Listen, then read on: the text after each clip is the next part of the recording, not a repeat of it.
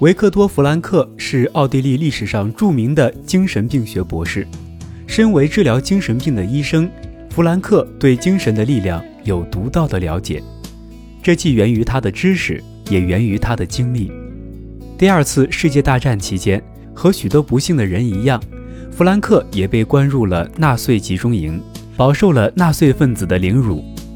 在那段生不如死的日子里，他几乎每天都要看着那些野兽般的人不眨眼地屠杀妇女、儿童。空气里到处充斥着血腥之气，每个人都活得心惊胆战，不知道下一个倒下去的会不会是自己。对死亡的恐惧显然给所有人带来了巨大的精神压力，因此集中营里每天都会有疯了的人。丰富的知识和经验告诉弗兰克，如果控制不好，自己也将难逃精神失常的厄运。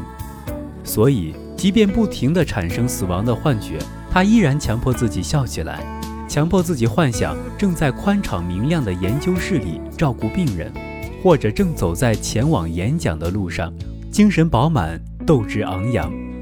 在那个没有人性的魔窟中，弗兰克一直用这种方式保持着精神上的清醒。多年后。当他被释放时，他的朋友几乎不敢相信这个精神状态极佳的人是刚刚从集中营里走出来的。这便是心境的魔力。这个小故事告诉我们，精神是最有力的胜利武器。从某种意义上说，人不是活在物质里，而是活在自己的精神世界里。只要精神不垮，人便能击败许多厄运。一旦精神垮掉，谁都将无法拯救你。好了，以上就是本期的小故事大道理。我是东升，我们下期再见。